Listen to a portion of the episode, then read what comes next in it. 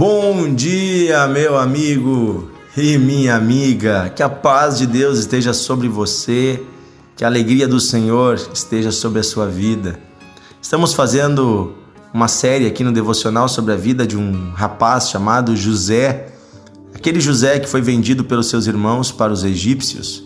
Sim, uh, se você não ouviu o devocional de ontem, convido você a ouvir. Nós temos uma série de lições para aprender na vida de José.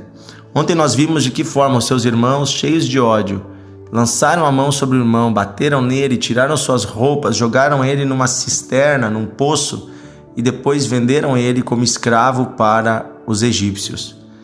Interessante que, cheios de ira, não se deram conta das consequências. Nós vemos que quando eles chegam em casa, eles inventam uma mentira de que o irmão havia sido devorado por feras. Versículo 34 de Gênesis 37, Gênesis 37, 34 diz assim: Então Jacó, o pai, rasgou suas vestes e se cingiu de pano de saco e lamentou o filho por muitos dias. Levantou, levantaram-se todos os seus filhos e todas as suas filhas para o consolarem. Ele, porém, recusou ser consolado e disse: Chorando descerei a meu filho até a sepultura. E de fato chorou seu pai. Sabe, uh, os filhos, quando fizeram um mal ao seu irmão, não se deram conta do, do que estavam causando. Não era apenas um mal para o irmão, estavam causando um mal também para o pai. E o, esse pai, Jacó, a partir desse dia se tornou um homem triste e amargo, e ele não aceitou o consolo. Ficava cabisbaixo, triste, choroso todos os dias. E eu imagino esses irmãos olhando para o pai todos os dias, triste e choroso. Lembravam-se que foram eles que causaram esse mal e ainda mentiram para o pai. Sabe, muitas vezes o nosso erro, o nosso pecado, fica todos os dias diante de nós, nos lembrando o mal que fizemos, nos acusando, lembrando que mal realizamos mas esses irmãos, ao invés de se arrependerem e contarem a verdade para o pai, eles guardaram esse segredo. E sabe, quando nós realizamos o mal, o mal também acaba vindo atrás de nós. Quem semeia, colhe, diz a palavra. Né? A lei da semeadura. É triste vermos isso, mas todo mal, de alguma forma, acaba que nós semeamos, acabamos colhendo lá na frente. É triste porque é uma maldição. E é interessante que na história de Judá isso acontece. Diz Gênesis 38, Judá era o irmão, uh, era um dos irmãos mais velhos de José, né? E foi aquele que decidiu que era para vender o irmão, né? Que queria matar o irmão e depois diante de Ruben ele disse: "Não, tudo bem, vamos então vendê-lo como escravo". Então ele não se deu conta da dor que trazia ao seu pai mas ele assim feriu seu irmão, vendeu seu irmão. E olha o que diz em Gênesis 38. Aconteceu por esse tempo que Judá se apartou de seus irmãos e se hospedou na casa de um adulamita chamado Ira. Interessante, olha só, depois disso, Judá se afasta da família, porque certamente ele ficava olhando o pai todo dia triste, e aquilo era para ele uma condenação. Ele não conseguia olhar o pai e pensar, fui eu que fiz isso. Então ele se afasta. E aí ele casa com uma mulher de outro povo. Essa mulher dá para ele vários filhos. Um filho uh, chamado Er, foi o primeiro filho dele. Diz no versículo 7: Er, porém, primogênito de Judá, era perverso perante o Senhor, pelo que o Senhor o fez morrer. Olha só, primeiro filho de Judá se tornou um homem perverso. Certamente seria um assassino, um assaltante, um homem violento. Por que, que ele se tornou esse homem? Certamente vendo o exemplo do pai. Judá era um homem violento. Haja visto o que ele fez ao seu irmão. Judá era um homem sanguinário. E o resultado? seu primeiro filho vai se tornar um homem sanguinário e vai acabar morrendo cedo. É triste quando nós vemos jovens perdendo a vida no meio da violência. Na cidade tem tanta violência, né? E quem anda no caminho do crime, a gente sabe onde é que vai levar, né? ou vai para cadeia ou vai para o caixão. E na cadeia ou se converte ou muda de vida, ou depois de sair vai para o caixão. A gente sabe onde é que o caminho do crime leva, né? O caminho da violência. É triste, mas Jesus já disse: aquele que vive pela espada, pela espada morrerá. Aquele que vive pela arma, né? Pelo poder do, do seu braço, da violência, vai morrer dessa mesma forma. Né? Essa é uma forma de Deus pacificar a terra, de certa forma. Né? O que a gente semeia, a gente colhe. E aqui nós vamos ver esse pai, de alguma forma, pelo seu exemplo, gerando um filho violento. Cuidado, meu irmão, minha irmã, com aquilo que você é.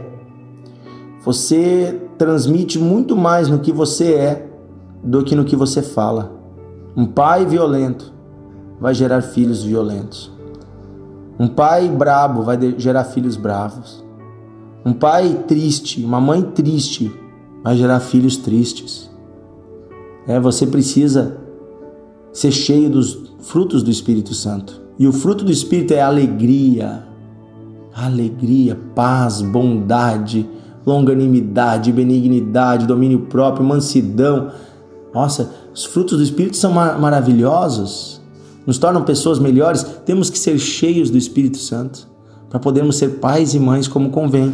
E aqui nós vamos ver que Judá também vai chorar a morte do seu filho. Ele fez o pai chorar a morte de um filho. Agora ele está chorando a morte do seu filho. Que triste isso, né? Que triste. Tudo isso que acontece quando a gente vai semeando o mal, as coisas vão acontecendo.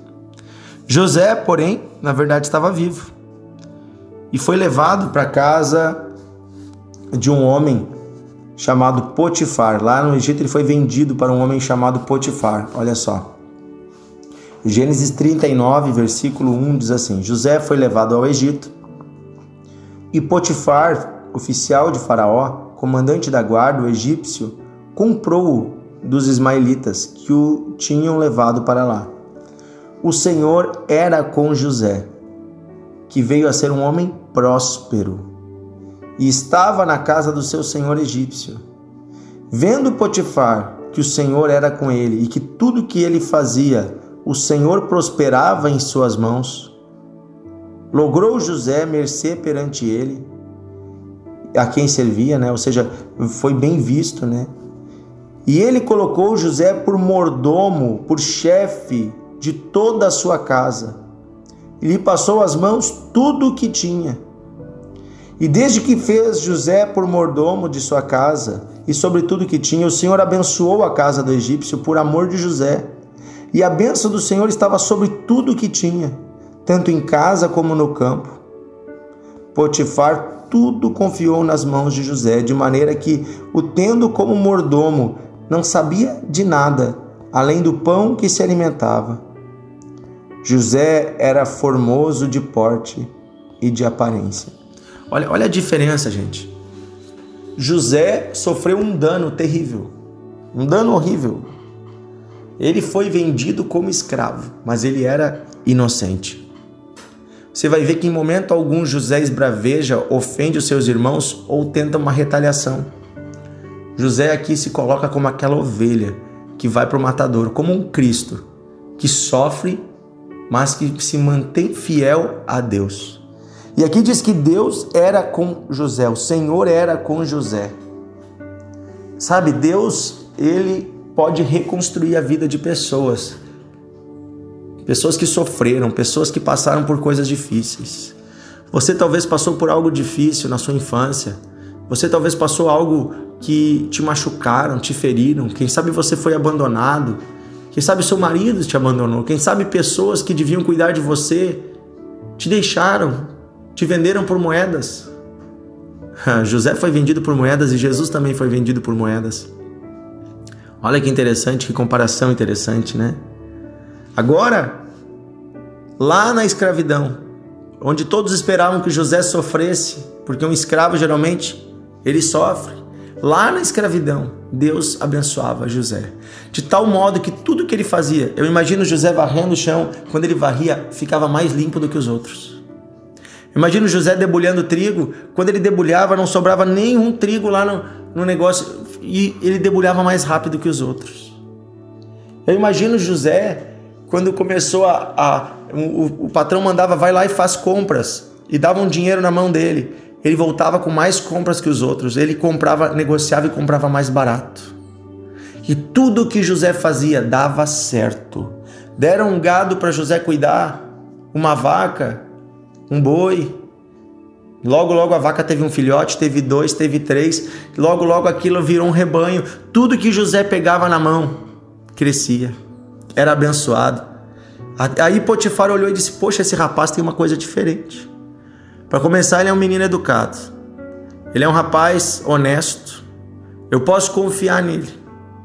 E além disso, tudo que ele faz tem a bênção. Ele tem um Deus, que é o Senhor, é Jeová, e esse Deus está com ele. Diz ali que Potifar reconhecia que Deus abençoava José. Então Potifar chega no momento que diz: Olha, José, vem cá, vou te botar como senhor de todos os outros escravos. Tu vai ser o chefe aqui na casa. Te dá as chaves, tu vai cuidar, tu vai comprar os alimentos, tu vai pagar os funcionários que tem que pagar, tu vai cuidar dos, das outras coisas. É tudo sob tua responsabilidade. De tal modo que o patrão não cuidava de mais nada da sua casa apenas trabalhava lá fora, cuidava das coisas do palácio do rei, né? Mas quanto à sua casa, a sua casa estava nas mãos de José. Sabe, eu conheço a história de muitas pessoas que começaram por baixo, no emprego, de forma muito humilde. Eu sou um exemplo, também comecei por baixo. Uma função muito simples. E Deus veio me abençoando. Meu primeiro trabalho foi junto com a minha mãe, com meu pai, fazendo e vendendo pães de porta em porta com cestinho, com balainho, de casa em casa, de porta em porta, vendia o pãozinho que nós fazíamos em casa. E assim eu trabalhei por alguns anos. Paguei metade da minha faculdade fazendo isso. Comprei meu primeiro carro fazendo isso. E Deus nos abençoou. Fomos fiéis no pouco. E eu vejo, conheço muitas histórias bonitas de pessoas que começaram do nada, começaram por baixo, mas foram fiéis no pouco. Deus colocou eles sobre o pouco e eles faziam o seu melhor. E Deus os abençoou, os prosperou, os fez crescer.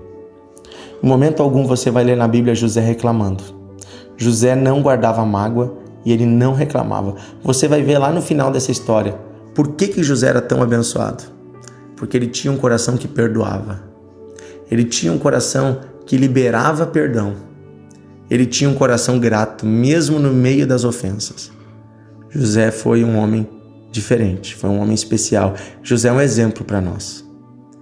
Eu quero hoje orar para que você, se você errou, se você pecou, você hoje reconheça o seu pecado e peça perdão ao Senhor, para que você não tenha que colher as consequências do seu pecado. Para que você e a sua família quebrem esse ciclo de maldição e não seja como a família de Judá, que colheu um, um ciclo de maldição mas você possa colher um ciclo de bênção, como José, que foi fiel. Sabe? Depois nós vamos ver que Judá também se arrepende e Deus muda a história de Judá. Lá na frente nós vamos ver que Judá muda, tanto que Jesus vai vir da família de Judá. Vamos orar? Querido Deus e Pai, hoje queremos seguir o exemplo de José. Queremos, Senhor, contar com a tua bênção, queremos contar com a tua ajuda, queremos andar num caminho novo, não olhando para trás para o erro dos outros, não mais guardando mágoas, mas olhando para frente, crendo que o Senhor, mesmo no pouco, pode nos abençoar. Que um pouco nas tuas mãos é melhor do que o muito no pecado. Queremos viver conforme te agrada, Senhor, queremos andar no teu caminho. Pedimos, Pai, fala conosco pela tua palavra, fala conosco pelo teu Espírito Santo. Renova os nossos corações, Senhor, hoje. Tira de nós toda mágoa, todo rancor. Se erraram conosco, Senhor, ajuda-nos a perdoar. E se nós erramos com alguém, Senhor, traz-nos hoje o arrependimento. Não queremos mais, Senhor, colher o fruto do pecado. Queremos colher o fruto de um coração arrependido. E a tua palavra diz que aquele que se arrepende dos seus pecados alcança a misericórdia. Queremos hoje nos arrepender, Senhor, de tal modo que a misericórdia chegue até nós. Pelo sangue de Jesus somos lavados das nossas ofensas e recebemos uma nova vida. Pedimos isso, Senhor, abençoa essa terça-feira na vida de cada homem, cada mulher que nos ouve. Em nome de Jesus. Amém. Amém, meu amigo, minha amiga. Que Deus abençoe você. E eu quero fazer um convite especial. Hoje é terça-feira, Quero convidar você a estar numa reunião de fé, uma reunião de milagres, hoje à noite, aqui na igreja Encontros de Fé, em Novo Hamburgo. Nós vamos ter uma noite especial orando com imposição de mãos sobre os enfermos, sobre todos que têm uma luta, uma dificuldade. Quem sabe você está passando por algo que é humanamente impossível, mas para Deus não é impossível. Rua Avenida Nações Unidas 2804, no centro de Novo Hamburgo. Coloca no Google Encontros de Fé Novo Hamburgo e vem estar conosco hoje às 8 da noite. Se não, procure uma igreja perto da sua casa. Vá à igreja, não fique sozinho, não fique aí parado, busque a Deus. Tá bom? Eu aguardo você, estaremos juntos hoje à noite, orando, crendo no milagre de Deus, na provisão de Deus. Um grande abraço, até hoje à noite ou até amanhã no nosso devocional de fé.